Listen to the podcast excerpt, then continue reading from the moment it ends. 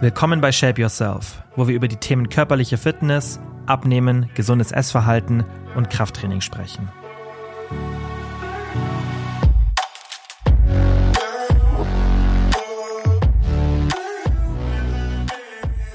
Herzlich willkommen zu einer neuen Podcast-Folge. Bevor wir mit der Folge loslegen, möchte ich dem Sponsor der aktuellen Podcast-Folge, der Coro Drogerie, danken. Ich habe euch da schon einige Produkte gezeigt und eins, das ich aktuell sehr, sehr häufig benutze, ist der Biotofu. Den kann ich euch wirklich ans Herz legen. Den gibt es in der ganz klassischen Naturvariante. Dann habt ihr da wirklich viel Flexibilität beim Kochen und Zubereiten.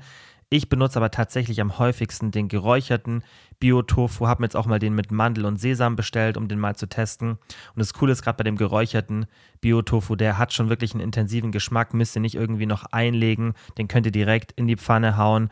Finde ich richtig, richtig geil, weil das Produkt hält halt viel, viel länger, als wenn ihr jetzt irgendwas Frisches im Kühlschrank da habt. Das ist, finde ich, fürs Planen, also für mich ist es viel, viel leichter, wenn ich da immer ein paar Packungen zu Hause habe und mir dann irgendwie schnell was machen will. Der ist super schnell zubereitet. Und das Coole ist auch, bei der Coro habt ihr bei den Produkten immer auf der Produktseite Rezepte und da habe ich mir auch mal eins rausgesucht, ähm, wie der eingelegt wird. Fand ich richtig, richtig geil. So ein bisschen mit Sojasauce und Erdnussbutter. Hat richtig gut geschmeckt. Also den kann ich euch wirklich ans Herz legen. Geile Nährwerte. Soja haben wir auch schon im Podcast besprochen. Müsst ihr euch gar keine Gedanken machen, wenn ihr das in normalen Mengen konsumiert. Also auch mehrmals pro Woche oder täglich. Gar kein Stress. Ist eine geile Proteinquelle. Schmeckt richtig, richtig gut und ist, finde ich, einfach eine geile Alternative ähm, ja, zu herkömmlichen Proteinquellen. Deswegen geht einfach mal auf die Website www.corodrogerie.de, ist auch in der Beschreibung. Dann noch mit Rabattcode Kilian5 5% sparen und dabei den Podcast kostenlos unterstützen. Und jetzt würde ich sagen, fangen wir an mit der Folge. Die heutige Podcast-Folge kommt leider ein bisschen verspätet. Die mir auf Instagram folgen, haben schon mitbekommen, meine Technik hat mich ein bisschen im Stich gelassen. Meine beiden MacBooks sind abgeschmiert. Es hat vermutlich irgendwas mit meiner iCloud zu tun. Ich versuche das gerade die ganze Zeit mit dem Apple Support raus zu isolieren. Es ist ein wahnsinniger Stress und ich kann nicht so rechenaufwendige Programme wie mein Podcast, äh, GarageBand, meine Software da benutzen. Es funktioniert nicht, es stürzt, es stürzt die ganze Zeit ab. Ich mache es jetzt über das iPad, also habe ein ganz weirdes Setup mir aufgebaut, funktioniert aber ganz gut. Aber weil ich eben so lange beschäftigt war mit diesem ja, Problem lösen, konnte ich einfach die Podcast-Folge nicht wie geplant rechtzeitig rausbringen, weil ich will die ja immer aktuell halten. Also ich nehme die nicht irgendwie Wochen vorher auf, sondern ich will das immer aktuell halten, dass ich euch da auch mit einbeziehen kann mit Fragen und auch Themenwünschen. Deswegen hat das einfach diesmal nicht geklappt, aber Podcast-Folge kommt jetzt einfach ein paar Tage später raus. Die nächste wird aber dann wie gewohnt wieder am Sonntag rauskommen. Heute in der Folge wird es darum gehen, was für Auswirkungen haben Süßstoffe auf die Gesundheit und auf die Darmbakterien? Ist ja ein sehr, sehr brisantes Thema. Und ich komme auch gleich noch mal ein bisschen dazu.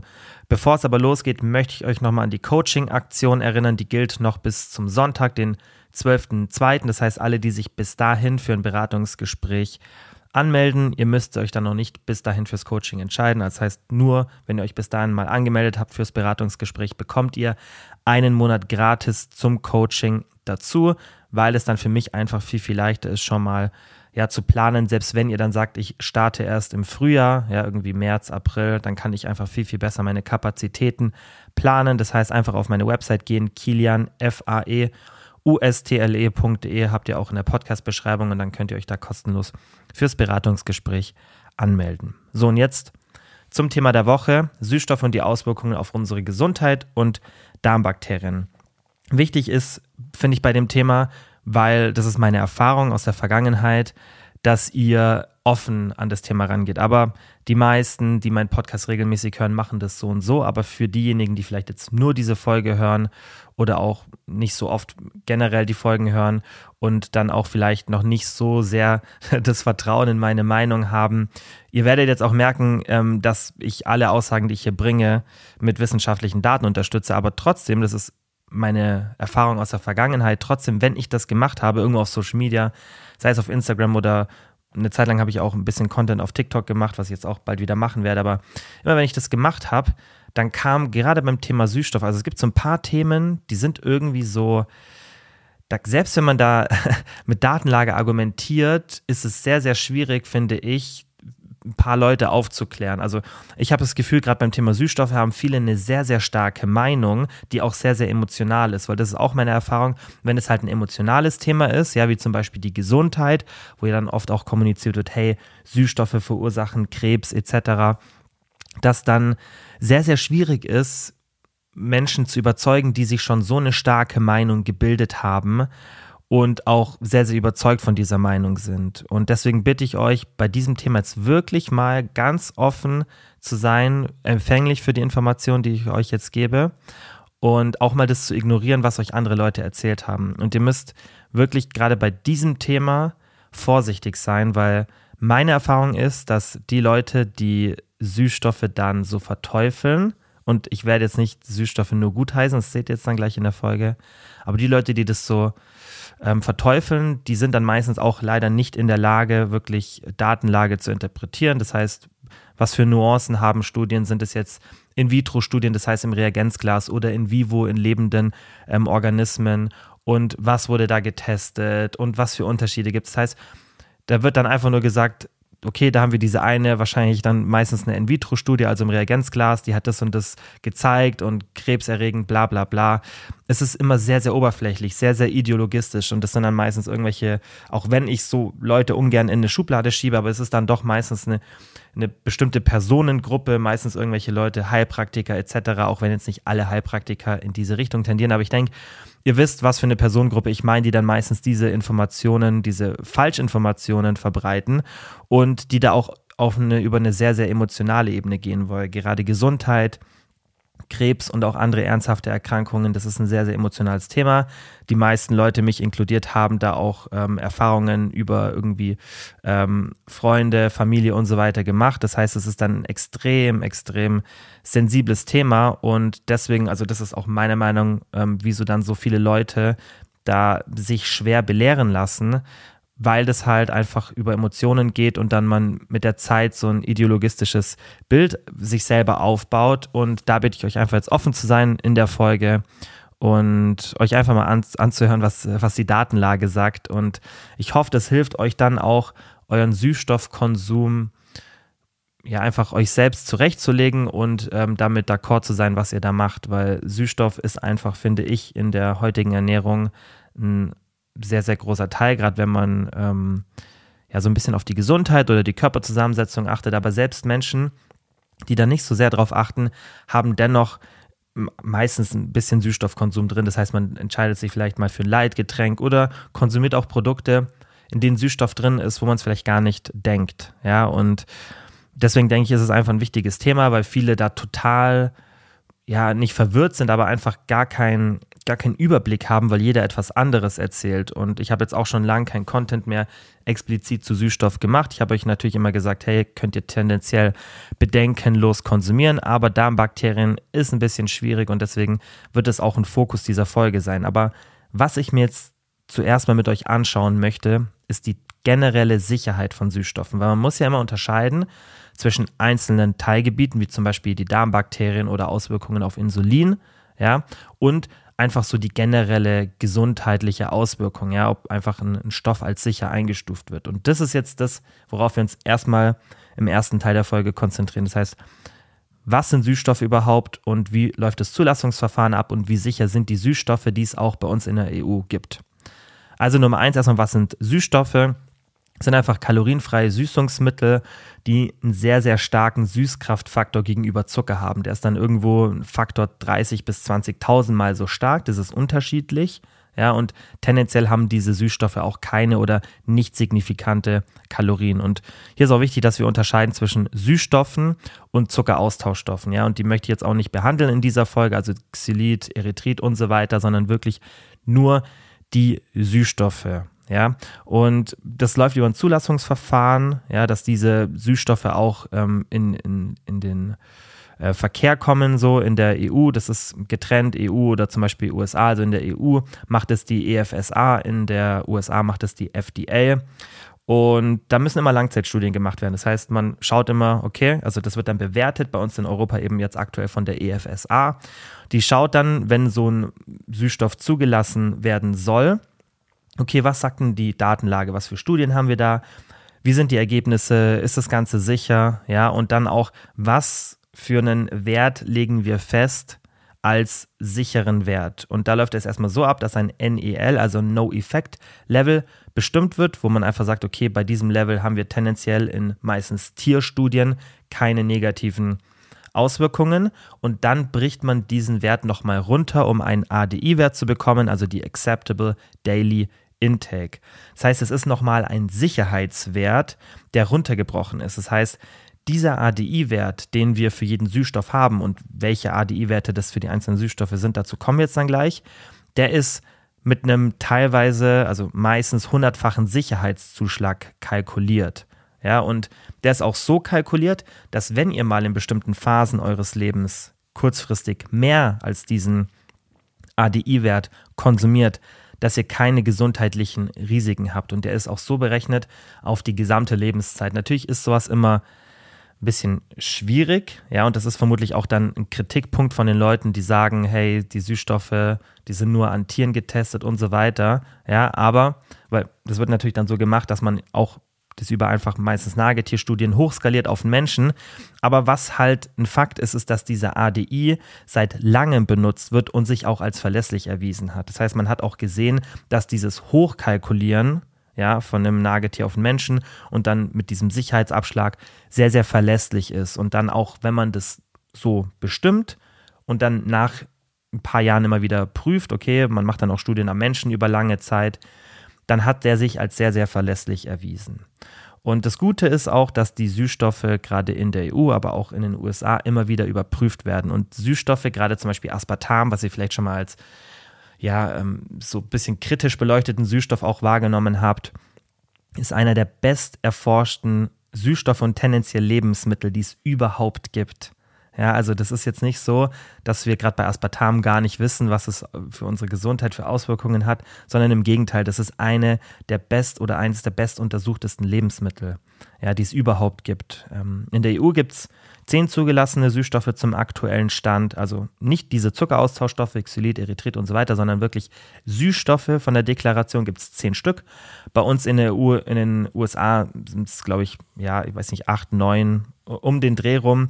Ähm, es gibt einen ähm, Süßstoff, der in den USA nicht mehr zugelassen ist, der es aber noch bei uns in der EU gibt aber der wird fast nie verwendet, also den werdet ihr so und so selten finden, aber in der EU ist er auch als, als sicher deklariert. Aber tendenziell gibt es da keine großen Unterschiede von den Entscheidungen der EFSA in Europa und der FDA in den USA, auch bezüglich der ADI-Werte, also diese Acceptable Daily Intake.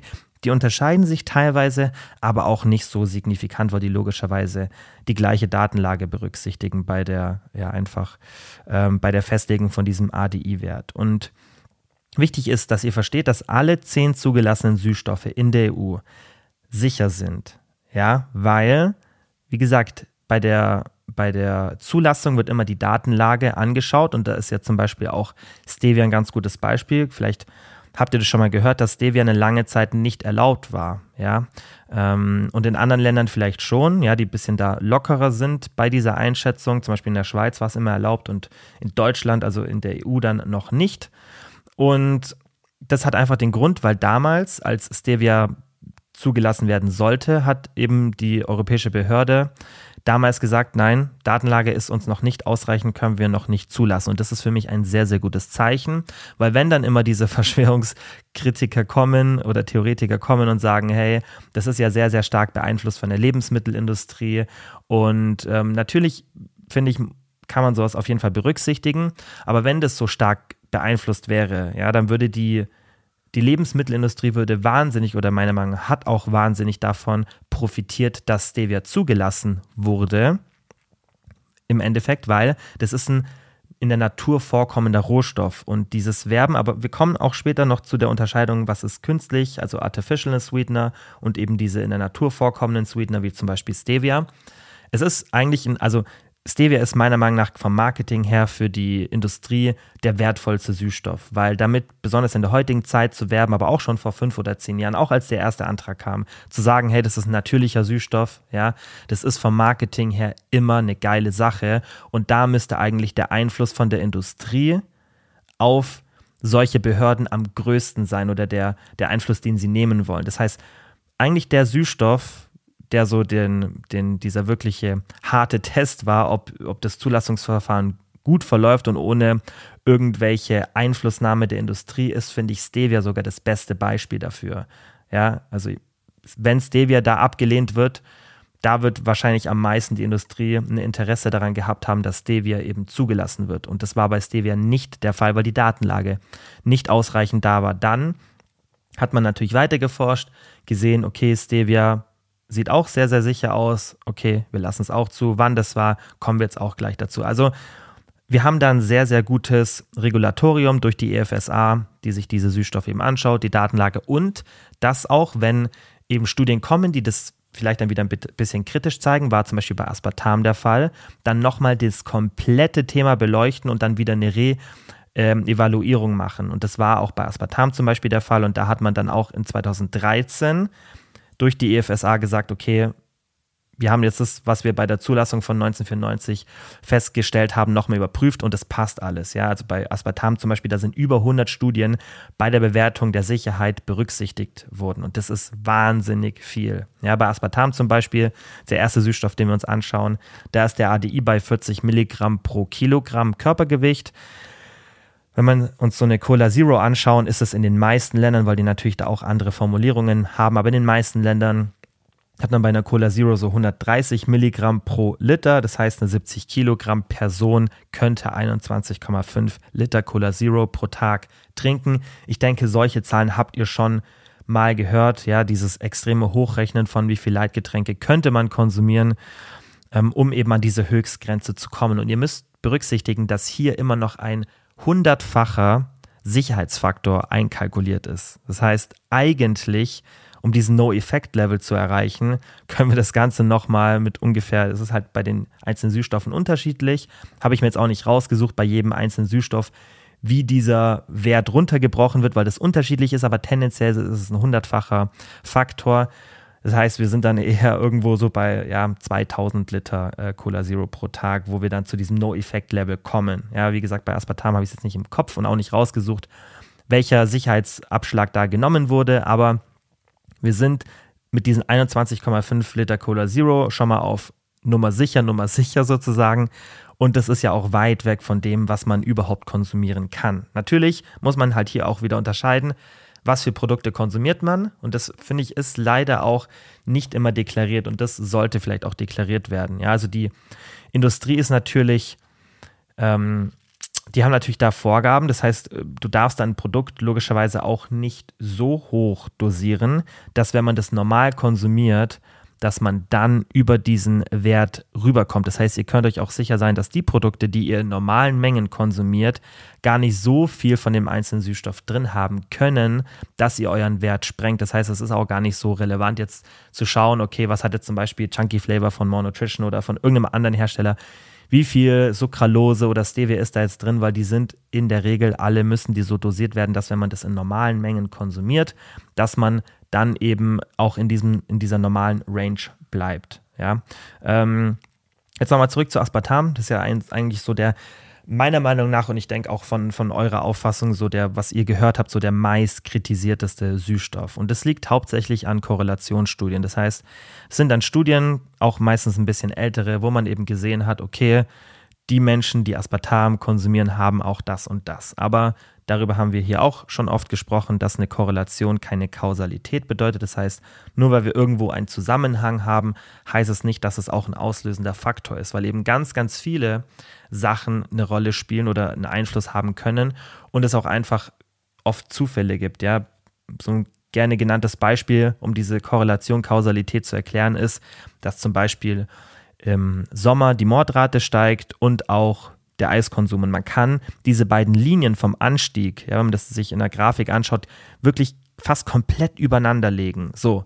Ich denke aber, niemand würde sagen, dass der Eiskonsum dann zu mehr Mordfällen führt. Also, dass wenn wir Eis konsumieren, mehr dazu geneigt sind, jemanden umzubringen. So, das ist einfach eine zufällige Korrelation, hat aber nichts mit Kausalität zu tun. Und Korrelationsstudien sind schon auch wichtig, weil die so einen ersten Hinweis geben können, aber da muss man dann immer ein bisschen weiterschauen und das hat man eben auch bei Aspartam gemacht, hat dann auch die Kausalität überprüft und bei Aspartam einfach gesehen, dass der Süßstoff super, super sicher ist. Und das Lustige ist, dass Aspartam ist er so der Nummer 1 kritisierteste Süßstoff. Ja, liegt auch teilweise an dem Phenylalanin, ja, ähm, was ihr sicherlich schon mal gesehen habt, dass es dann deklariert ist. Achtung, enthält eine Phen Phenylalanin, ähm, schwieriges Wort, Quelle. Und das liegt daran, weil es eine genetische Erkrankung gibt, PKU, und die ist sehr, sehr selten. Ja, aber wenn man die hat, dann muss man eben auf den Konsum von dieser Quelle achten, äh, der, das aber auch in anderen Lebensmitteln drin ist und deswegen muss es halt auf dem Label stehen. Das ist aber für 99,9 Prozent der Bevölkerung irrelevant. Ich weiß nicht, wie groß der Anteil der Bevölkerung dieser genetischen Erkrankung ist. Die ist aber sehr, sehr selten. Und deswegen, weil das eben so dran steht, A-Aspartam enthält diese Phenylalanin-Quelle, dann ist es oft so, dass man denkt, okay, was ist das? Und das klingt dann irgendwie komisch und chemisch und dann hat man direkt Angst. Aber das muss einfach deklariert werden, ist aber total ungefährlich für Leute mit einem ganz normalen Stoffwechsel. So. Und Aspartam ist auch der Süßstoff eigentlich, den ihr am ehesten konsumieren solltet und könnt, weil der am besten erforscht ist. Ja, also Stevia, und dazu kommen wir später, ist eigentlich der Süßstoff, der immer so ein bisschen, ja, wenn dann, wenn ich Süßstoff konsumiere, dann Stevia. Und ich verstehe diese Tendenz, wenn man sich mit der Materie nicht auskennt, weil das ist natürlich und dann tendieren wir eher dazu, ah, okay, das ist nichts Chemisches, obwohl es genauso chemisch ist, alles ist Chemie, ja, aber das ist eben natürlich und deswegen ähm, tendieren wir dazu zu sagen, okay, das passt, das ist jetzt nicht so gefährlich. Und man kann auch ein Argument bringen, dass man sagt, okay, Stevia ähm, war zum Beispiel ein Argument von Dr. Justin Sonnenburgs, ein sehr, sehr anerkannter, wenn nicht der anerkannteste ähm, Darmbakterienforscher aus den USA. Der hat, äh, der leitet das Lab in Stanford und er hat auch gesagt, ähm, dass bei Stevia vermutlich könnte man die Theorie aufstellen, dass wir während der Evolution diesem Stoff ausgesetzt waren, ja, oder natürlichen Stoffen tendenziell mehr ausgesetzt sind und dann der Körper sich besser ähm, da angepasst hat, ja, und deswegen natürliche Stoffe schon tendenziell ein bisschen sicherer sind. Hat aber auch mit einer bisschen Nuance gesagt, jetzt bezogen auf das Thema, und finde ich, muss man auch so eine Aussage immer ein bisschen ja, mit Vorsicht betrachten, weil ich sage ja auch tendenziell, alles, was so in der Natur vorkommt, eben auch aus diesem Grund und weil es dann tendenziell weniger Zusatz hat, Zusatz hat und so weiter und bestimmte Charakteristiken erfüllt, ist tendenziell ein bisschen besser für uns, ein bisschen ungefährlicher, aber jetzt hier bei dem Thema Süßstoff, ja, weil jetzt Stevia auch gerade bei uns ähm, in unserer Region vermutlich nicht so oft konsumiert wurde, ja, und wir dann auch vermutlich da keinen evolutionär bedingten Einfluss haben, ist das wieder ein schwächeres Argument, finde ich, bei uns. Wie gesagt, ich komme jetzt gleich nochmal zum Thema Stevia, aber Aspartam ist einfach ein Süßstoff, der wahnsinnig gut erforscht ist. Der ist zugelassen seit 1994. Der ist sehr, sehr sicher und ist eigentlich der Süßstoff, der am wenigsten kritisiert werden sollte, aber die meiste Kritik abbekommt. Und das hat teilweise eben mit dieser Phenylalanin-Quelle zu tun, teilweise aber auch mit anderen Studien, die aber einfach reine Korrelation sind und keine Kausalität. Nummer zwei, was auch sehr, sehr häufig ist, weil ich will mir jetzt hier nur mit euch die vier häufigsten in Deutschland verwendeten Süßstoffe anschauen, ähm, ist Acesulfam K, also Acesulfam Potassium, das K steht für Kalium.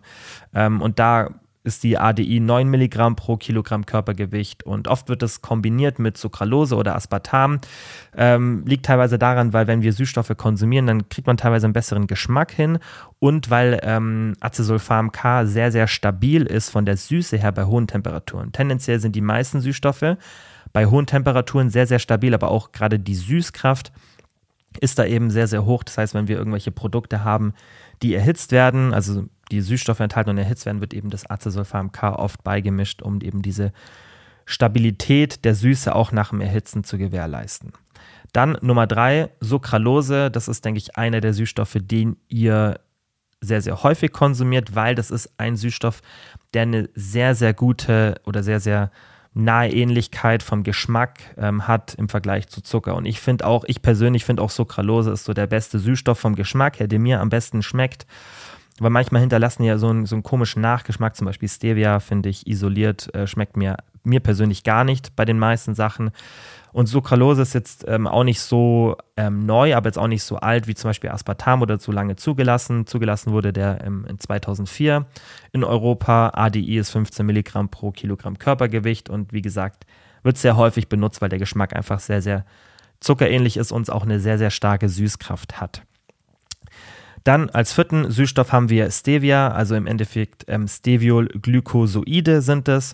Und das, wie vorhin schon gesagt wurde, in 1987 nicht zugelassen, weil zu wenig Studien da waren. Und das ist, finde ich, wirklich ein gutes, ein Zeichen für ein gutes Verfahren, weil nochmal der Einfluss von der Industrie auf diese Behörden, die das dann einstufen, sollte meiner Meinung nach bei Stevia am größten gewesen sein, weil das eben der größte Marketingfaktor ist, mit einem natürlichen ähm, Süßstoff zu werben. Und das merkt man, finde ich, in der heutigen Zeit. Das ist immer, Stevia wird, finde ich, oft nur aus Marketingzwecken reingehauen, weil Stevia tendenziell vom Geschmack ähm, Sucralose unterlegen ist. Zugelassen wurde es dann in 2012 in der EU, also sieben Jahre nach Sucralose, jetzt auch nicht so spät, aber noch nicht so lange. Und der ADI ist bei 4 Milligramm pro Kilogramm Körpergewicht. Und die Besonderheit ist eben, dass es einer der Süßstoffe ist, ähm, meiner Meinung nach oder meines Wissens nach der einzige in der EU von diesen zehn zugelassenen, der in der Natur vorkommt. Das heißt, der nicht ähm, ja einfach hergestellt wird industriell, sondern natürlich auch industriell verarbeitet wird, aber einfach der Rohstoff in der Natur vorkommt. Der ADI ist bei 4 Milligramm pro Kilogramm Körpergewicht in der EU. Oh, habe ich glaube ich gerade schon mal gesagt. Und ähm, ich denke, dass, wie gesagt, ähm, weil das eben in der Natur vorkommt, von vielen bevorzugt wird. Aber Stevia ist nicht so gut erforscht wie die anderen länger zugelassenen. Und nur weil was natürlich ist, ist es nicht gleich gut, ja, weil vieles aus der Natur ist auch giftig und schädlich. Und ähm, ich finde den Geschmack von Stevia, wenn es nur mit Stevia gesüßt ist, nicht so gut. Wenn es irgendwo mit drin ist, finde ich, merkt man es meistens nicht. Ja, Beispiel ist, was viele vielleicht auch kennen, ähm, Chunky Flavor von More Nutrition, ja, die ist ja auch ein äh, Kooperationspartner von mir und da ist ja auch, ähm, sind ja auch Steviolglycosoide drinnen, gemischt mit Sucralose, also die beiden Süßstoffe werden da benutzt. Ich glaube, ganz zu Beginn war es nur Sucralose, ich glaube, das mit Stevia ist neu und da schmecke ich es gar nicht raus. Also da habe ich diesen negativen Stevia-Geschmack gar nicht, aber ich habe in der Vergangenheit schon mal Stevia-Produkte konsumiert und ähm, mir wird da so, sogar ein bisschen schlecht. Also ich mag Stevia gar nicht.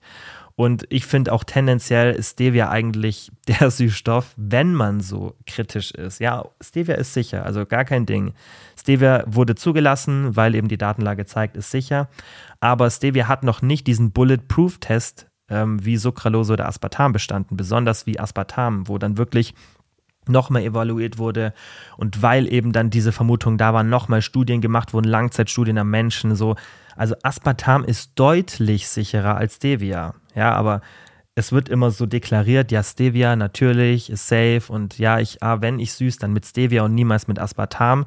Aber wenn man sich die Datenlage anschaut, dann ist es ziemlich eindeutig, dass Aspartam deutlich, also man kann mit einer deutlich höheren ähm, mit einer deutlich höheren Sicherheit sagen, dass dieser Süßstoff auch sicherer ist. Ja, weil die Datenlage eben größer ist. Und nicht, dass Stevia irgendwas Negatives zeigt, aber es ist halt noch nicht so viel Datenlage da, dass es so sicher zu deklarieren ist wie Aspartam. Und das ist, finde ich, wieder dieses Thema, wo sehr, sehr emotional ist oder sehr, sehr oberflächlich, weil es halt ein natürlicher Süßstoff ist.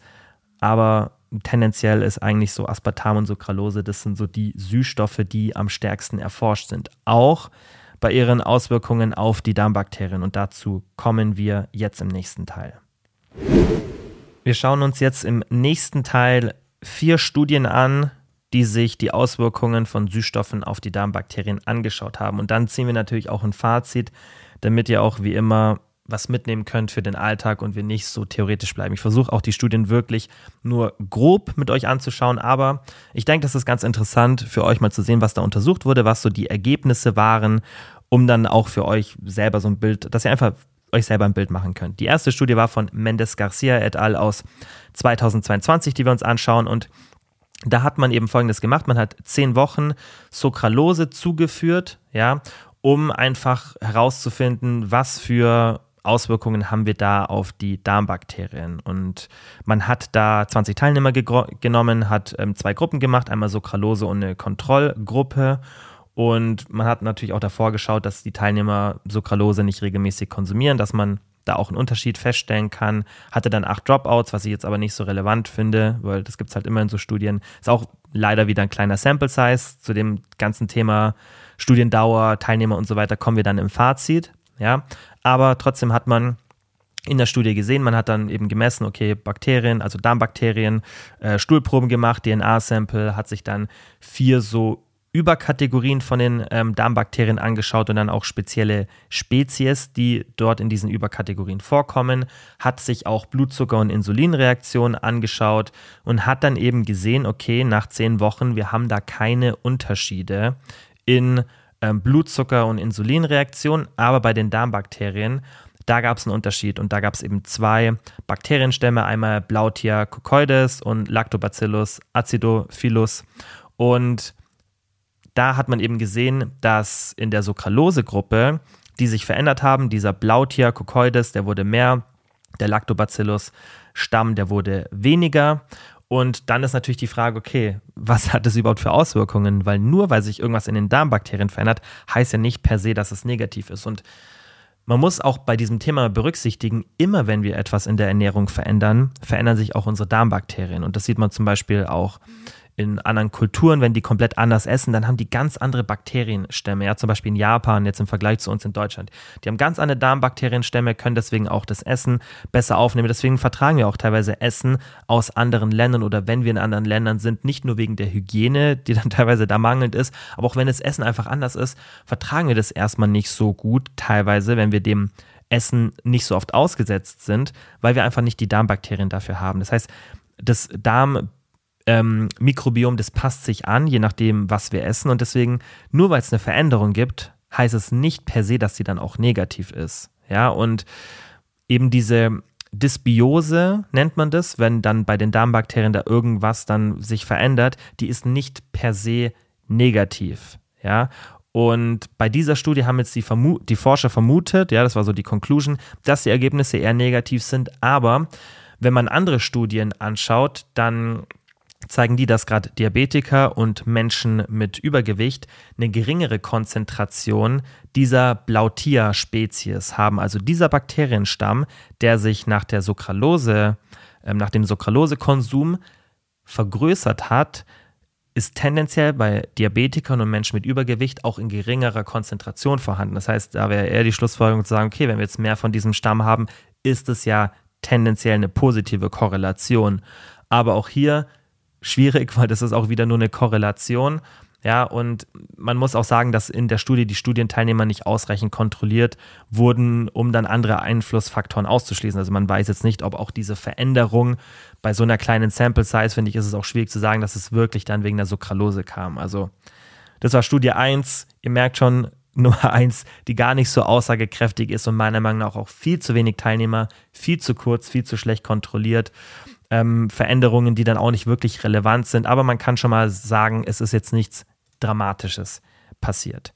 Zweite Studie war von Thompson et al. aus 2019. Wie immer, habe ich davor jetzt nicht gesagt, aber wisst ihr ja, Studien sind alle verlinkt in der Podcast-Beschreibung.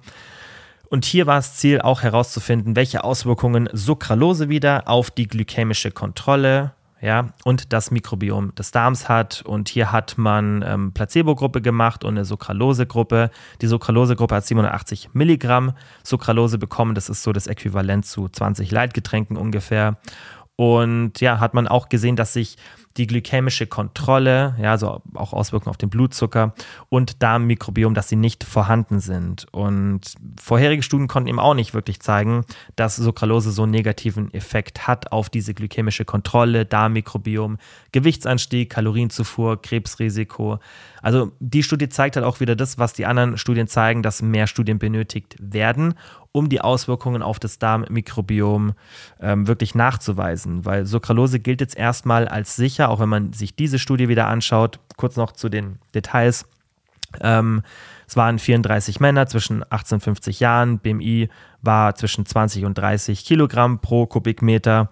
Ähm, keine regelmäßige sportliche Aktivität. Ja, 16 Leute kamen in die Sucralose-Gruppe, 14 in die Placebo-Gruppe. Ist jetzt nicht super wenig, aber auch nicht super viel. Dann hat man eine Messung zu Studienbeginn gemacht, Leute in zwei Gruppen eingeteilt. Die haben dann entweder so eine Placebo-Kapsel bekommen oder eine Sucralose-Kapsel für sieben Tage. Auch wieder super kurz, war aber unter dem täglichen Limit der EU. Und dann hat man eben nach sieben Tagen nochmal gemessen und auch gesehen, okay, Darmbakterien haben sich nicht wirklich verändert im Vergleich zum Studienbeginn. Auch die glykämische Kontrolle, wieder keine Veränderungen. Und das ist halt auch, wie gesagt, das, was andere Studien vermuten lassen, ähm, dass Sucralose gerade nicht so und so nicht in den Insulinmechanismus eingreift, wobei das ein Thema für eine andere Podcast-Folge wäre. Und eben auch nicht eigentlich, was man jetzt hier sieht, in die Darmbakterien eingreift. Und was halt auch so eine Vermutung ist, dass wenn Sucralose in die Darmbakterien eingreift, dass das dann auch der Grund dafür sein kann, dass sich irgendwas im Insulinmechanismus verändern kann, weil die Darmbakterien da eine Rolle spielen. Aber es ist halt das Problem, dass die meisten Studien dann irgendwie einen Designfehler haben. Das heißt, dass der Zyklus der Frauen nicht berücksichtigt wird, was wieder sich aufs Insulin auswirken kann, Süßstoffkonsum vor dem Trial und so weiter. Wie jetzt in der Studie davor ähm, von mir kurz erwähnt, äh, die anderen Kontrollfaktoren nicht berücksichtigt werden. Das heißt, ihr seht schon, Studie Nummer zwei ist jetzt auch wieder nicht so aussagekräftig und auch wenn man sich halt dann andere Studien im Zusammenhang mit dieser Studie anschaut, sieht man, dass da doch noch eine relativ große Lücke in der Wissenschaft da ist. Ähm, Studie Nummer drei, die ich mir auch noch angeschaut habe, war von Ruiz Ojeda et al. aus 2019. Und da gehe ich jetzt gar nicht auf die Details ein. Das war ein bisschen länger, aber ähm, jetzt auch nicht ewig lang. Die Studiendauer, also die ging über zwölf Wochen, aber das war auch unterteilt in ähm, vier verschiedene Phasen. Das heißt, erstmal haben die gar keine Süßstoffe konsumiert, dann haben sie es, dann wurde so eine Washout-Periode gemacht und ähm, dann hat man nochmal die Gruppen gewechselt, aber es war jetzt auch nicht so super lang. Und da hat man halt auch gesehen, dass wenn die Personen 14% der ADI von Aspartam und 20% der ADI von Sucralose zu sich nehmen, dass keine Auswirkungen aufs Darmmikrobiom festgestellt werden konnten. Ja, das heißt, Studie Nummer drei, die auch eigentlich keinen Effekt gezeigt hat. Und dann haben wir Studie Nummer vier von Ahmed et al. aus dem Jahr 2020. Und hier sieht man halt auch, ähm, weil das ähm, auch wieder ein ähm, RCT war, also ein Randomized Control Trial. Und die haben natürlich da auch wieder andere Studien ähm, mit berücksichtigt, auch bei dem Design und so weiter, dass einfach zu wenig Studien am Menschen da sind, um Auswirkungen von Süßstoffen auf die Darmbakterien zu benennen. Das heißt, da waren die Ergebnisse jetzt auch nicht spannend. Ich packe euch die Studien alle, wie gesagt, in die äh, Beschreibung rein, falls ihr euch die anschauen wollt. Aber ich habe jetzt auch relativ schnell ähm, durchgepumpt mit euch, weil die Details gar nicht so relevant sind, weil alle vier Studien eigentlich zeigen, ja, und davon war auch ein, eine Studie war ein Review, also die Studie Nummer, Nummer drei, die war ein Review von vielen Studien und die zeigen im Endeffekt alle, dass es nicht wirklich Auswirkungen gibt und dass es mal so, mal so ist. Also Fazit zu dem ganzen Thema Darmbakterien und Süßstoffe, also nicht Sicherheit von Süßstoffen, sondern Darmbakterien und Süßstoffe. Die Datenlage ist noch nicht ganz eindeutig. Also diese vier Studien sind für mich jetzt auch nicht so aussagekräftig. Das sind nicht die einzigen, aber das sind, finde ich, qualitativ hochwertige, auch aktuelle, auch mit Süßstoffen, meistens mit Sucralose oder Aspartam, die, finde ich, auch relativ häufig benutzt werden, weil man muss halt hier auch berücksichtigen, dass nicht jeder Süßstoff gleich Süßstoff ist. Ja, aber das wird ja auch immer alles in eine Kategorie gepackt, aber wir packen doch auch nicht alle Gemüsesorten in eine Kategorie. Und Süßstoffe haben alle chemisch unterschiedliche Strukturen und nur weil es eine Gruppe ist, darf man nicht von dem einen auf den anderen schließen. Das ist, finde ich, ganz, ganz wichtig. Es gibt aber im Endeffekt einfach zu wenig Studien am Menschen, um sicher zu sagen, welche Auswirkungen Süßstoffe auf die Darmbakterien haben. Aber tendenziell zeigen Studien am Menschen dann negative Auswirkungen, wenn die Dosis wirklich extrem hoch ist. Und das ist halt auch dann die Frage, liegt es dann an der Dosis, ja, oder liegt es dann an dem Süßstoff? Und dann wäre ja auch vielleicht eine ganz gute Schlussfolgerung zu sagen, und das sage ich ja auch immer, einfach nicht übertreiben, wie mit so vielen Sachen auch. Ich finde, dass viele Studien einfach zu kurz sind und das ist auch meistens die Conclusion in solchen Reviews, dass einfach die Studien zu kurz sind, auch die von mir vorgestellten, das ist da, also das trifft auf die zu.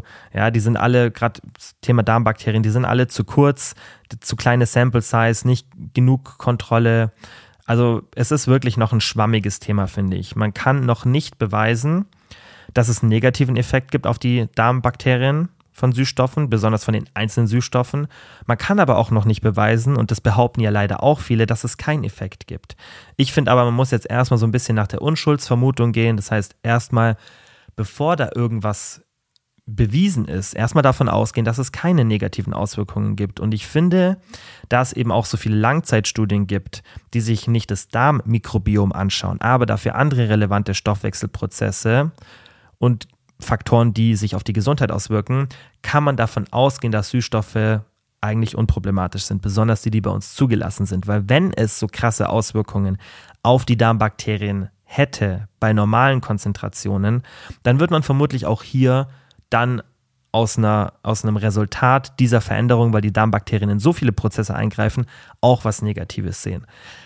Finde ich, muss man aber auch diese Aussage von mir ein bisschen ja, vorsichtig betrachten, weil es kann ja trotzdem kleine Veränderungen geben, besonders bei einzelnen Personen, die dann erstmal nicht so krasse negative Auswirkungen haben, aber vielleicht ein bisschen negativ sind aber tendenziell sind alle in der EU zugelassenen Süßstoffe sicher und gerade Sucralose und Aspartam scheinen sehr, sehr sicher, auch in Bezug auf die Darmbakterien, weil da gibt es dann schon ein bisschen mehr Studienlage. Auch die Studien, die ich euch jetzt äh, gezeigt habe, waren großteils mit Sucralose oder Sucralose und Aspartam. Ja, natürlich in dem Review waren dann natürlich auch noch ähm, andere Studien, äh, andere Süßstoffe berücksichtigt, aber ich finde gerade bei Stevia, da braucht es auf jeden Fall mehr Studienlage, nicht nur in Bezug auf die Darmbakterien. Ja, also wenn ihr wirklich so ein bisschen Angst habt, die aber eigentlich auch unbegründet ist, dann versucht vielleicht ein bisschen weniger Stevia zu konsumieren und euch mehr auf Sucralose und Aspartam zu beschränken.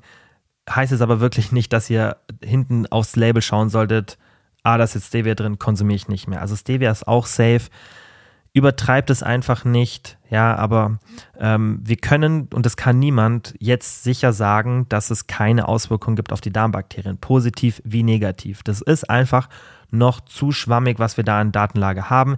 Tendenziell, ja, wie gesagt, lässt sich eher vermuten, dass es einen neutralen oder zumindest nicht negativen Effekt gibt. Und wenn negativ, dann vielleicht nur ein ganz, ganz bisschen.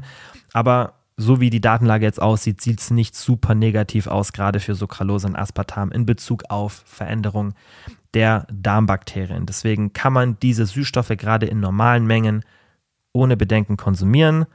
Und wie gesagt, Thema Süßstoff und Auswirkungen auf BMI, Fettverlust, Insulin, ja, was, was es da eigentlich für eine Daseinsberechtigung hat, weil das ist ja natürlich auch immer die Frage, bringt es dann überhaupt was, Süßstoffe zu ähm, integrieren? Wird es eine künftige Podcast-Folge geben? Aber wenn ihr das Gefühl habt, das hilft euch in eurem Alltag, ähm, dann macht es auf jeden Fall. Und was wir jetzt auch machen im Coaching-Corner-Segment, erzähle ich euch mal ein bisschen, wie ich es in meinem Alltag und im Coaching ähm, mit Süßstoffen handhabe.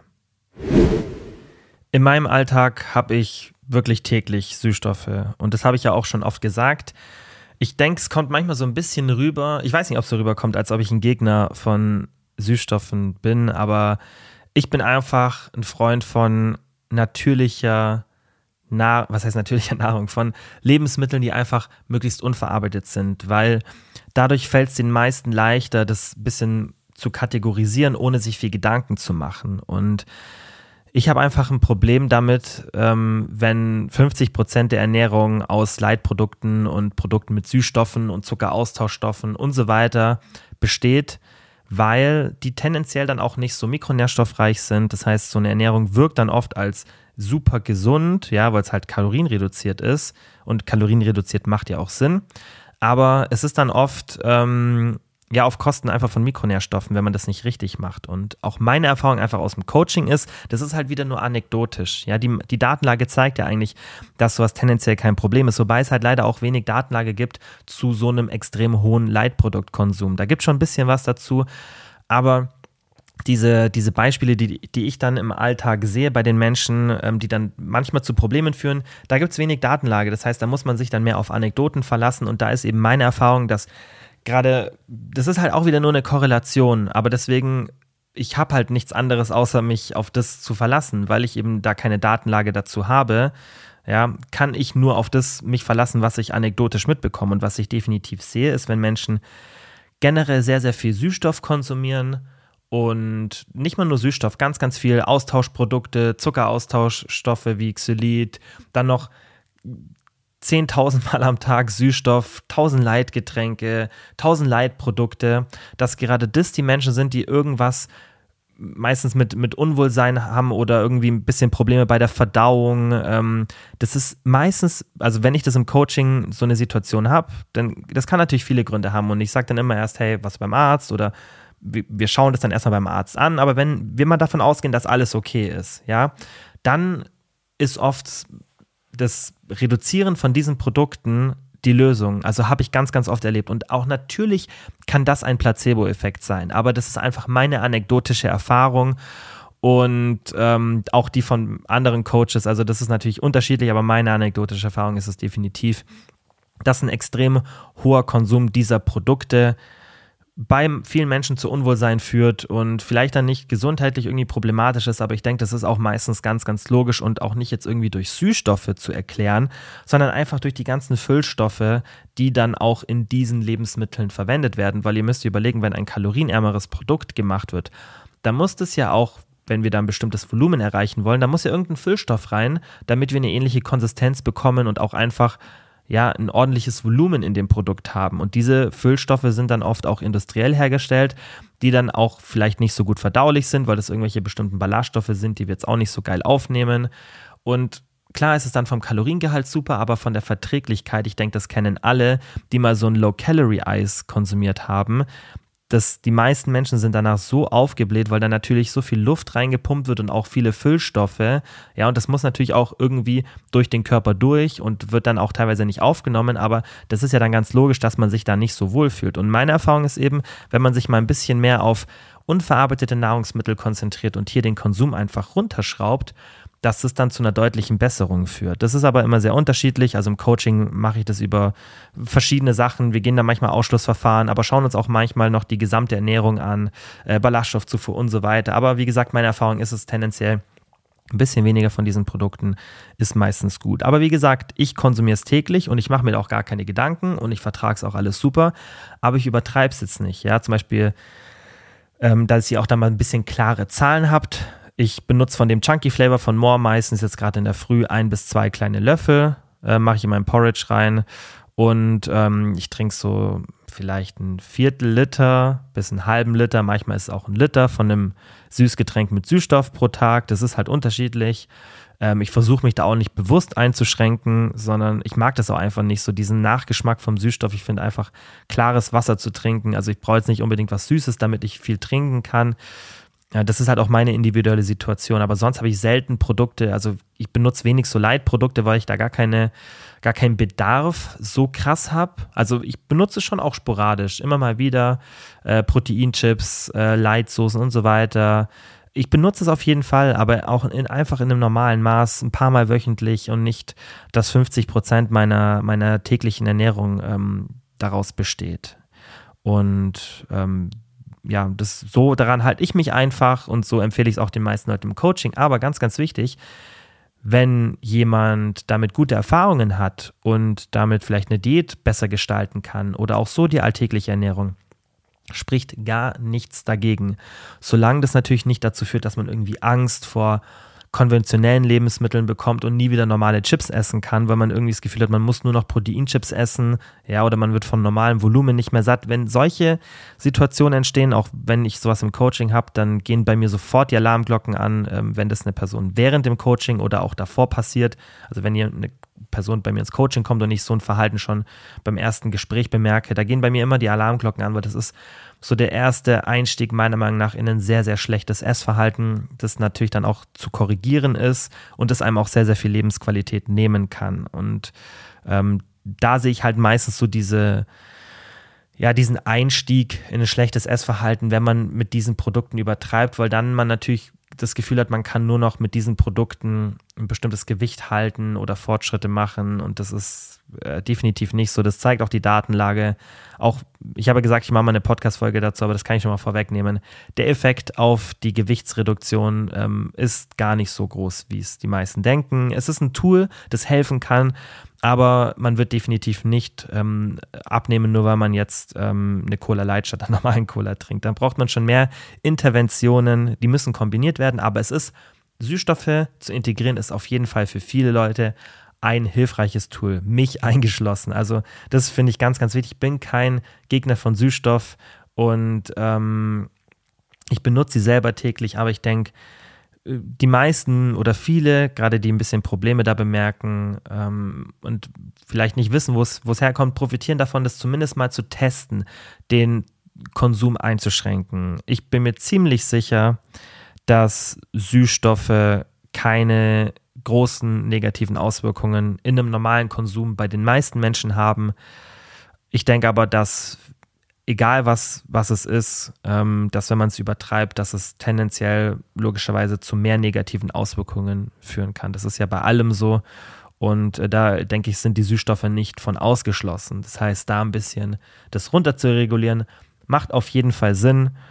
Und das würde ich euch empfehlen. Also leider kann ich euch jetzt nicht so genaue Zahlen geben, weil es die nicht gibt. Ja, es gibt diese ADI-Werte, aber die sind, finde ich, auch schwer umzusetzen, weil wir haben eben selten eine Deklaration auf den Produkten, wie viel ist jetzt drin.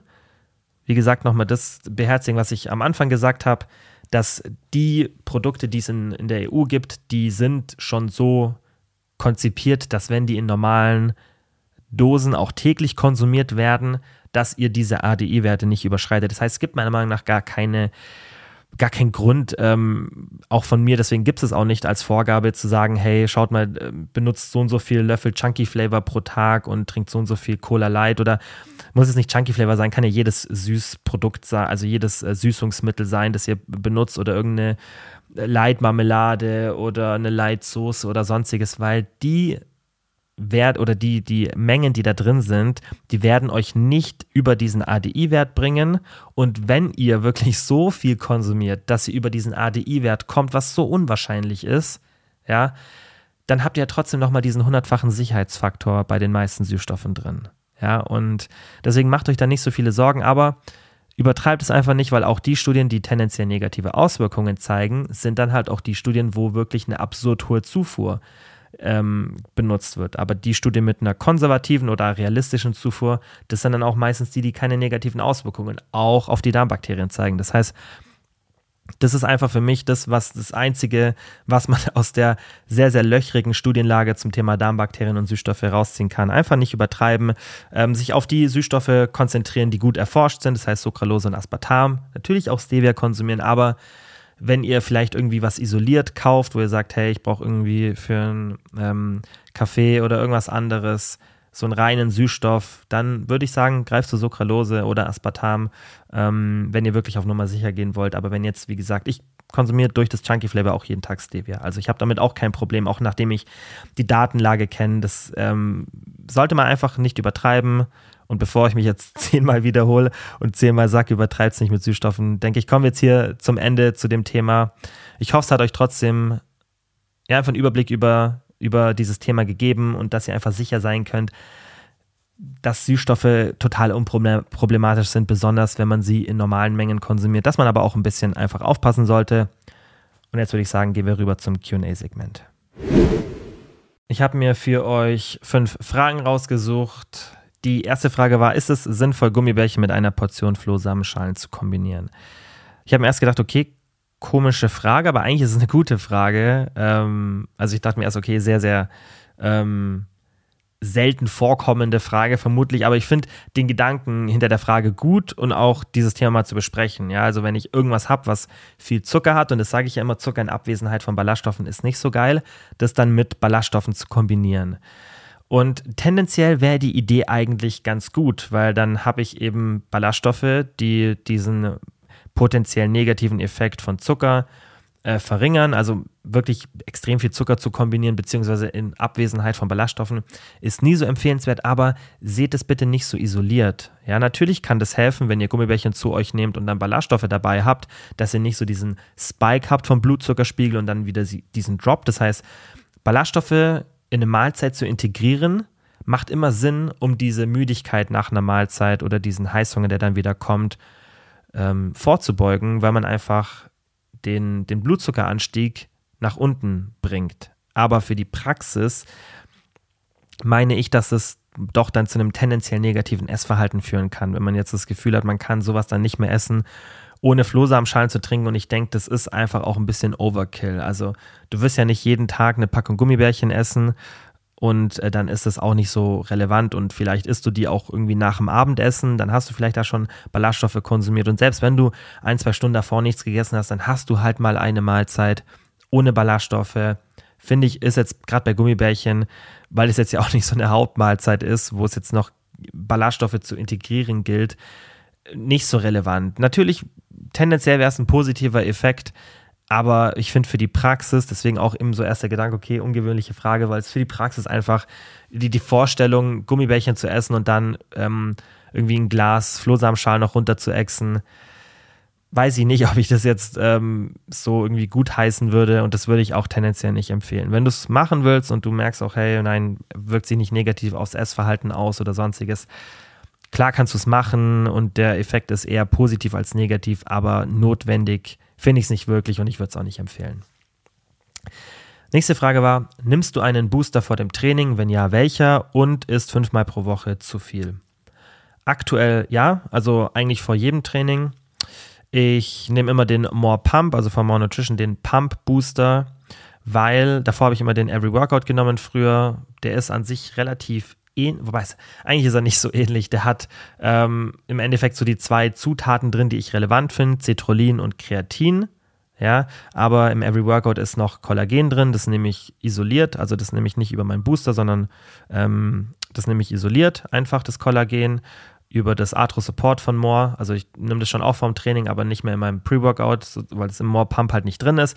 Aber im Every Workout ist Kollagen drin und Koffein. Und deswegen äh, nehme ich nicht mehr den Every Workout, sondern den More Pump von More Nutrition, weil ich trainiere meistens um 8 Uhr abends und ähm, Koffein da zu konsumieren ist definitiv nicht empfehlenswert. Deswegen bin ich auch kein Freund von Pre-Workout-Boostern für alle Leute, die nach ähm, ja, 1 Uhr, 2 Uhr nach dieser Zeit trainieren, würde ich kein Koffein mehr in so einer hohen Menge konsumieren. Wenn man irgendwie nochmal 50 Milligramm irgendwie einen kleinen Espresso oder so braucht, alles cool. Ja, das ist dann natürlich von der Auswirkung definitiv geringer als so ein Booster mit 100, 200, 150 Milligramm, je nachdem, was halt in dem Booster drin ist. Beim Every Workout sind es, glaube ich, 200 Milligramm. Das ist schon ordentlich und das würde ich definitiv nicht, nicht abends konsumieren. Da würde ich dann auf so einen Pump-Booster umsteigen und ganz ehrlich, die Auswirkungen von Koffein auf die Leistung, besonders wenn wir sensibilisiert sind, sind jetzt nicht so extrem, dass, finde ich, ein Booster Koffein braucht, weil das Koffein, was ihr dann braucht, das geht dann meistens in die Richtung 400, 500, 600 Milligramm, dass ihr da wirklich einen guten Effekt erzielen wollt und das ist, finde ich, viel zu viel, gerade um die Uhrzeit. Deswegen ist Koffein, finde ich, gar nicht so notwendig. Wenn ihr richtig schlaft, euch richtig ernährt, vielleicht auch nochmal, wenn ihr irgendwie arbeiten wart und dann ins Training geht, vielleicht nochmal irgendwie fünf Minuten, zehn Minuten irgendwie kurz so ein bisschen resten könnt, sei das jetzt im Auto oder im Gym, wo ihr euch sagt, hey, ich setze mich nochmal kurz hin, sammle nochmal ein bisschen Energie.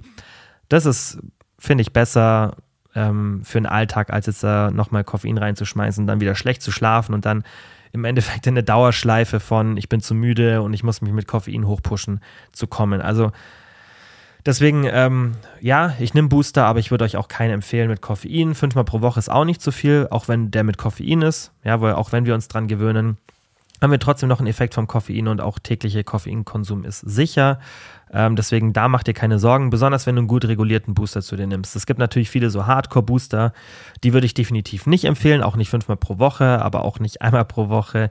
Aber wenn du einen guten Booster nimmst, der wirklich ähm, das drin hat, was er, wo, was draufsteht, wo du weißt, das Unternehmen achtet auf die Qualität, testet die Chargen und äh, da ist auch nichts Unnötiges drinnen, dann natürlich äh, kannst du den fünfmal pro Woche konsumieren. Also ich nehme den More Pump ähm, aktuell sechsmal pro Woche, viermal fürs Krafttraining, zweimal gehe ich ähm, eineinhalb bis zwei Stunden zum Fußballspielen.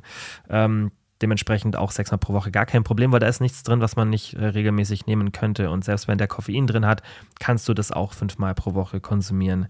Ich finde die meisten Booster, 90 Prozent, was am Markt ist, finde ich nicht gut, weil irgendwelche unnötigen Sachen drin sind, die sich natürlich dann gut vermarkten lassen. Aber wenn man so die Studienlage anschaut, gibt es ein paar wenige Zutaten, die Sinn machen. Und wenn du jetzt auch vielleicht sagst, hey, ich habe nicht so ein großes Budget, mir jeden Monat einen Booster zu holen, der irgendwie 30 bis 40 Euro kostet, was ja so der Standard ist. Und meistens halten die dann auch so, wenn man eine Trainingsfrequenz von drei bis fünf Mal pro Woche hat, halten die halt meistens so einen Monat. Wenn du da ein bisschen limitiert bist, dann würde ich dir empfehlen, mach einfach Citrullin Malat, 8 Gramm plus 5 Gramm Kreatin. Das hält ewig. Also wenn du dir ein gutes Kreatin kaufst, simples Kreatinmonohydrat ein simples Citrullin Malat, das hält dir ewig, das ist natürlich dann auch deutlich günstiger, schmeckt natürlich nicht so geil, weil das Citrullin Malat sehr, sehr sauer ist.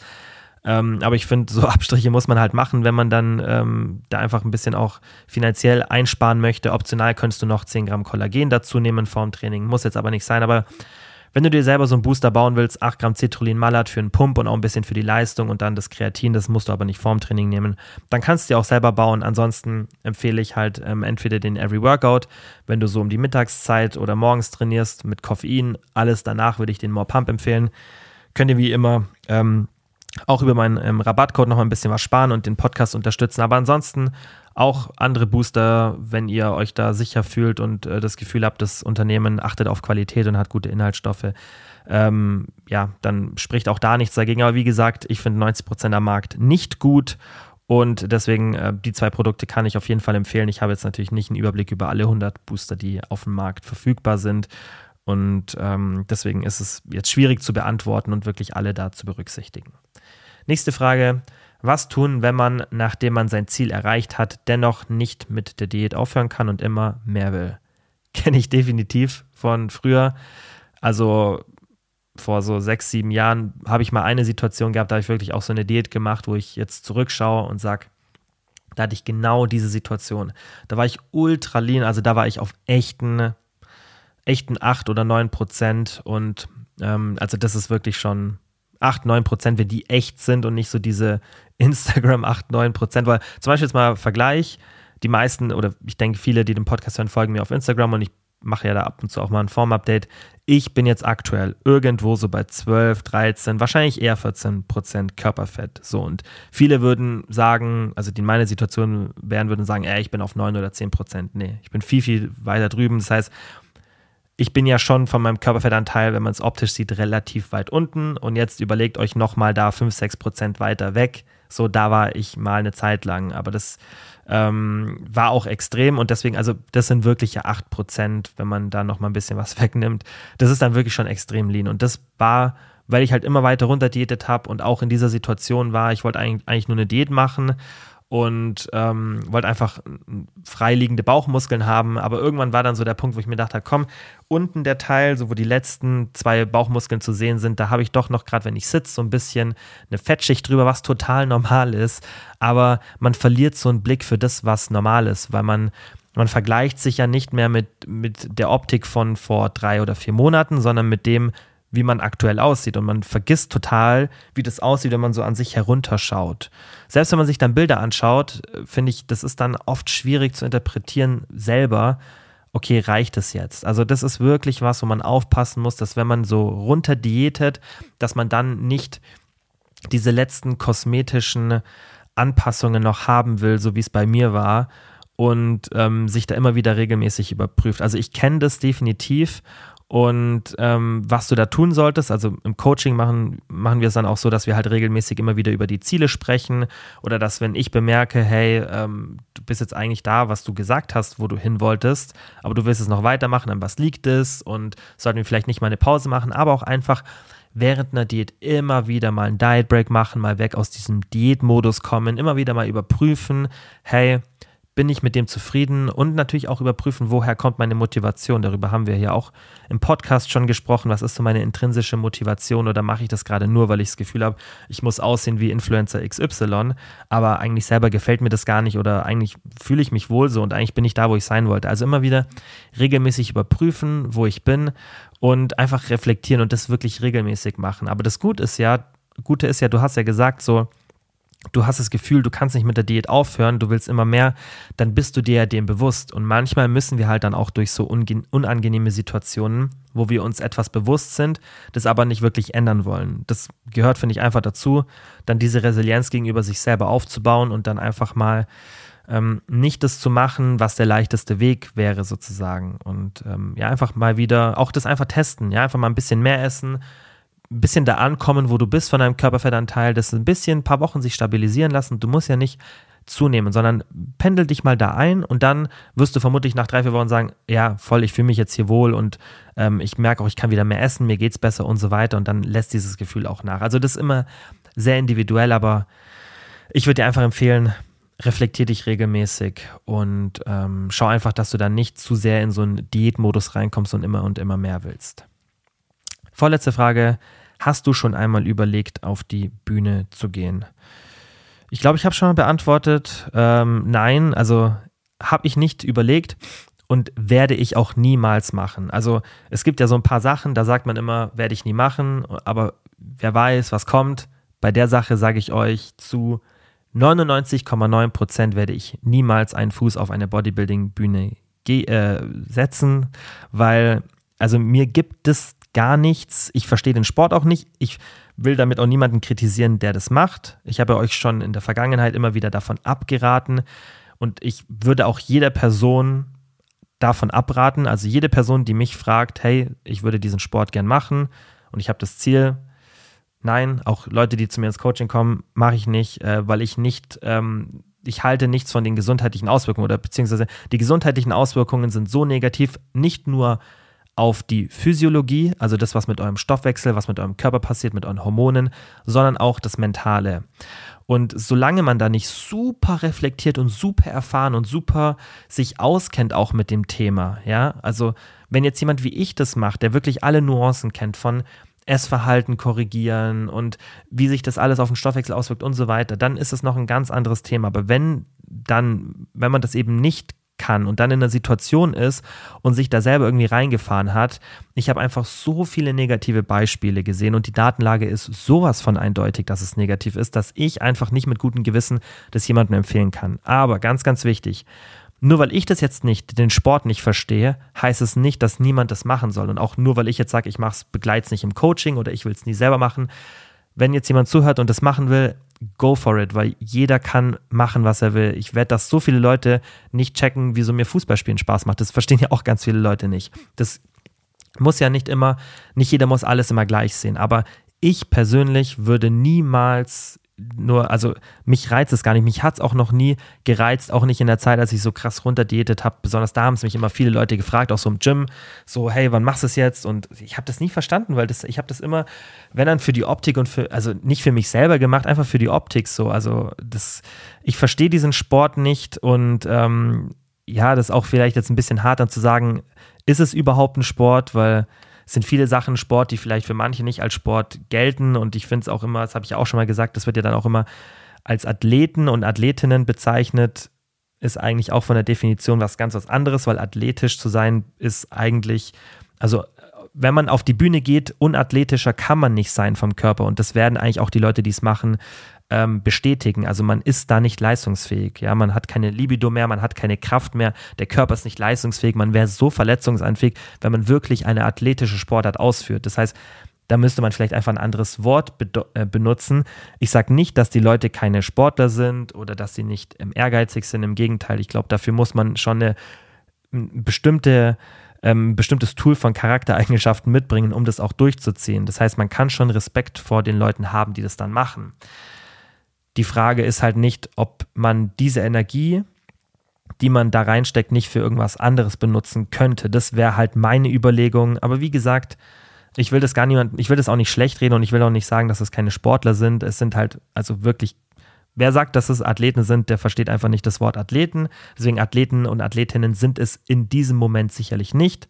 Heißt jetzt auch nicht, dass die Leute nicht athletisch sind, aber zu dem Zeitpunkt, wo man auf eine Bühne geht und man wird auch nicht athletischer während einer Bodybuilding-Diät, sondern es ist einfach nur ein Kampf mit sich selber. Und der ist sicherlich ähm, schwierig und ähm, wenn das einem Spaß macht, wirklich go for it. Aber ich sehe diesen Sport wirklich sehr, sehr ähm, kritisch, weil ich glaube, dass auch viele Leute in diesen Sport reingehen und gar nicht wissen, was die jetzt mit ihrem Körper machen werden, besonders bei Frauen. Und ich habe schon so viele negative Situationen gesehen von Frauen, die zu mir ins Coaching kommen und nur aus einer Crash-Diät, aus einer krassen kommen, die dann so in die Richtung geht von, also das ist ja dann noch harmlos im Vergleich zu dem, was man bei einer Bodybuilding-Vorbereitung macht, weil da kann man sich sicher sein, jede Frau, die auf eine Bodybuilding-Bühne geht, selbst wenn es in der Bikini-Klasse ist, wo man nicht so extrem lean sein muss, wie jetzt zum Beispiel in der Physik-Klasse, selbst die begeben sich in einen Körperfettanteil, der alles andere als gut für den Körper ist. Für jede einzelne von diesen Frauen. Da ist dann auch keine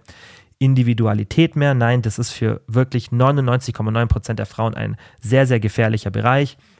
Ich sage euch, ihr stellt da 100 Frauen auf die Bühne, 99,9 von denen haben keine normal funktionierende Periode mehr. Das sind alles Sachen, die wirklich negativ auf die Gesundheit sich auswirken. Und das ist eben was, wo ich sagen, wo ich sagen muss, das kann ich nicht unterstützen. Ich, ich würde einfach keinen Sport unterstützen.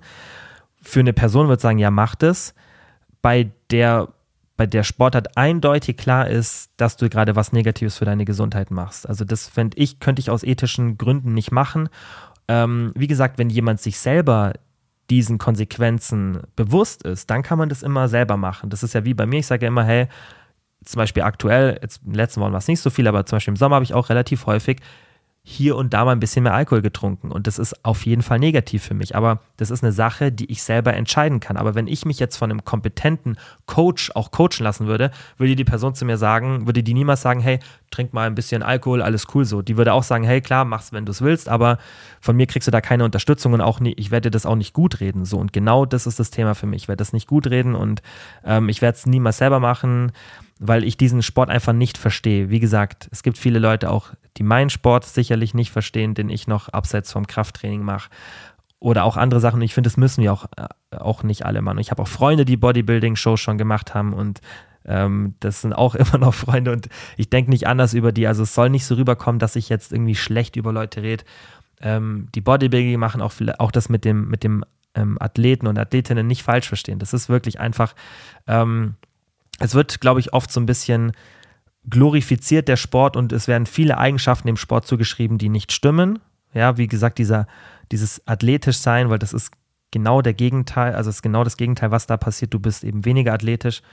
Heißt nicht, dass die Leute nicht athletisch sind, so, aber es ist einfach kein, kein Sport, ähm, der gesund ist und deswegen ähm, nichts für mich, weil ja, ich mache dann lieber Sachen, die Spaß machen, die ungesund sind oder die mir Spaß machen. So. Und weil Fußball ist auch Risiko, da kann ich mich auch verletzen, so, aber das macht mir Spaß, es gibt mir was so und das ist, ich finde, man muss immer so ein bisschen Risiko und, ähm, und Benefit abwiegen und ich würde da einfach für mich kein Benefit sehen, weil es mir nicht Spaß macht. Wenn andere Leute sagen, hey, während so einer Bodybuilding-Vorbereitung, ich lerne mich selber kennen und ich lerne meine Grenzen kennen ähm, und das ist für mich so ein großer Vorteil gegenüber dem, was es negativ an Konsequenzen hat, dann go for it, auf jeden Fall. Aber auch da würde ich wieder das Argument bringen, gibt es nicht andere Sachen, wo du an diese Grenzen rankommen kannst, die dann vielleicht nicht so negativ sind für deine Gesundheit? Keine Ahnung, ich finde es ein super schwieriges Thema, aber ich denke, das habt ihr auch schon in vorherigen Podcast-Folgen gemerkt. Ich äh, stehe ziemlich kritisch dem gegenüber, also diesem Sport, und ähm, finde, dass es nur mit ähm, ausreichender Kompetenz ausgeführt werden sollte und dass das so definitiv kein Freizeitsport ist ähm, den einfach mal jeder ausführen sollte. So, ähm, letzte Frage für heute. Welche Möglichkeit kann man nutzen, um sich nebenberuflich weiterzubilden? Wird ja auch immer gefragt, weil ich auch immer interessiert, wie ich das gemacht habe oder wie ich es aktuell mache. Also ich habe ähm, da eine einzige Zertifizierung, ist eine Coaching-Ausbildung, weil das war mir einfach wichtig, ähm, weil auch wenn ich mich mit der Literatur, wie man coacht, so und so schon davor auseinandergesetzt habe, hatte, war es trotzdem für mich wichtig, dass ich zumindest eine Qualifikation da habe und auch mal so ein bisschen dann Einblick habe, was da eigentlich vermittelt wird. Aber das war auch für mich nichts Neues, weil man muss ja wirklich immer unterscheiden zwischen Coaching und einfach nur das Wissen in den Bereichen haben. Ja, also die meisten Leute, die Coachings anbieten, haben beides nicht. Das heißt, die haben meistens nur Anekdoten von sich selber oder Erfahrungen, also wie sie es selber machen. Das heißt, denen fehlt meistens die Kompetenz und auch die Kompetenz zu coachen, weil das merkt ihr auch ganz, ganz viel vom Content hier, geht ja auch immer darum, wie können wir das Verhalten verändern. Und es ist wahnsinnig komplex, einer Person zu helfen, das Verhalten zu verändern. Das ist die mit die größte Herausforderung, ja, und es bringt mir nichts, wenn ich die Datenlage kenne zum Thema Ernährung, Kalorienzufuhr, Stoffwechsel, Training und so weiter, aber nicht einer Person helfen kann, das auch wirklich umzusetzen, weil das ist das Komplexe. Ihr habt vielleicht Situationen aus eurem Leben, ja, die ihr kennt, wo ihr vielleicht im Podcast was gelernt habt, aber ihr könnt es nicht umsetzen, ja, weil das eben schwierig ist und genau das finde ich ist dann relevant bei diesem Thema, wenn man da irgendwie beruflich sich weiterbilden will und da einfach ähm, ja auch eine Veränderung bei Menschen bewirken möchte dass man sich auch mit diesem Thema auseinandersetzt. Und deswegen war das für mich wichtig, ja, aber ansonsten habe ich äh, keine Qualifizierung in diesem Bereich irgendwie durchgemacht. Das heißt, ich habe da mir das Wissen selber angeeignet. Deswegen ist halt meine Empfehlung jetzt nur von mir selber wie man sich nebenberuflich weiterbilden möchte, ähm, dass man, weil in Deutschland gibt es halt wenig Gutes, ja, ähm, dass man sich da einfach selber weiterbildet, sich einen guten Überblick verschafft und auch nur das lernt, was dann für das, was man machen möchte, relevant ist, weil oft wird dann auch in diesen Kursen und Zertifizierungen meiner Meinung nach zu viel in die Tiefe gegangen. Oder Leute machen dann eine bestimmte Ausbildung und dann wird da so in die Tiefe gegangen, obwohl das gar nicht notwendig ist ähm, für das, was sie da eigentlich machen wollen. Nicht, dass es keine Daseinsberechtigung hat und es macht auch Sinn, mal in die Tiefe zu gehen und sich dann Überblick zu verschaffen, aber wenn ich zum Beispiel über ein Coaching oder in einem Fitnessstudio Leuten helfen möchte, dann ist es eigentlich relativ egal, wenn ich auf, wenn ich weiß, ähm, aus welchen Aminosäuren äh, irgendwie Rindfleisch auf, aufgebaut ist. So, das bringt mir dann nicht wirklich viel in der Praxis, wenn ich da so in die Tiefe gehe ja, wenn ich das auf Zellebene alles verstehe. Wie gesagt, das ist ganz gut, das mal zu wissen und sich einen Überblick zu verschaffen, aber ich glaube, damit sollte man nicht anfangen, sondern man sollte erstmal damit anfangen, sich einen groben Überblick zu verschaffen, Mechanismen zu verstehen und auch überlegen, okay, was will ich denn überhaupt, also für was will ich mich weiterbilden? Weil ich glaube, ganz viele Leute bilden sich weiter mit irgendwas, was dann ihnen gar nicht viel weiter ähm, hilft. Und das ist ja der Vorteil oder wieso ich eben solche Zertifizierungen gerade aus Deutschland nie gemacht habe, weil ich habe wenig Zeit so, oder jeder hat wenig Zeit und ich muss Prioritäten setzen und ich will so viele Sachen machen. Da ist für mich wichtig, dass ich mich auf das fokussiere, was für mich auch eine Daseinsberechtigung hat. Und ich möchte halt in einem Bereich dafür sehr, sehr tief gehen. Ja, und ähm, sehr, sehr äh, tiefes und dann auch effektives Wissen haben. Und deswegen finde ich es für dich wichtig, verschaff dir einen guten Überblick, ja, ähm, schau, was du, was für dich die relevanten Bereiche sind und dann bild dich da einfach selber weiter. Da gibt es genug Informationen überall im Internet und äh, dafür braucht man keine Weiterbildung, finde ich, per se. Natürlich ähm, haben die alle ihre Daseinsberechtigung und ich habe es ja schon ein bisschen angeteasert. Vielleicht kommt in der Richtung ähm, bald was, ähm, aber da kann ich noch nicht so viel dazu sagen. Und was ich auch wichtig finde, ist einfach, dass man sich für Denkansätze offen hält. Das versuche ich auch immer. Das heißt, selbst den Überblick, den ich mir verschafft habe und auch die Techniken, die ich benutze, dass ich da immer wieder offen bin für andere Denkansätze, weil man muss einfach schauen, dass man nicht in seiner eigenen Bubble bleibt und dass man auch mal, wenn jemand anders dann eine Idee hat, dass man da einfach offen für ist und sich auch ein bisschen aus der eigenen Bubble rausbewegt. Das finde ich ist definitiv auch sehr wichtig. So, das war's heute für die Podcast-Folge.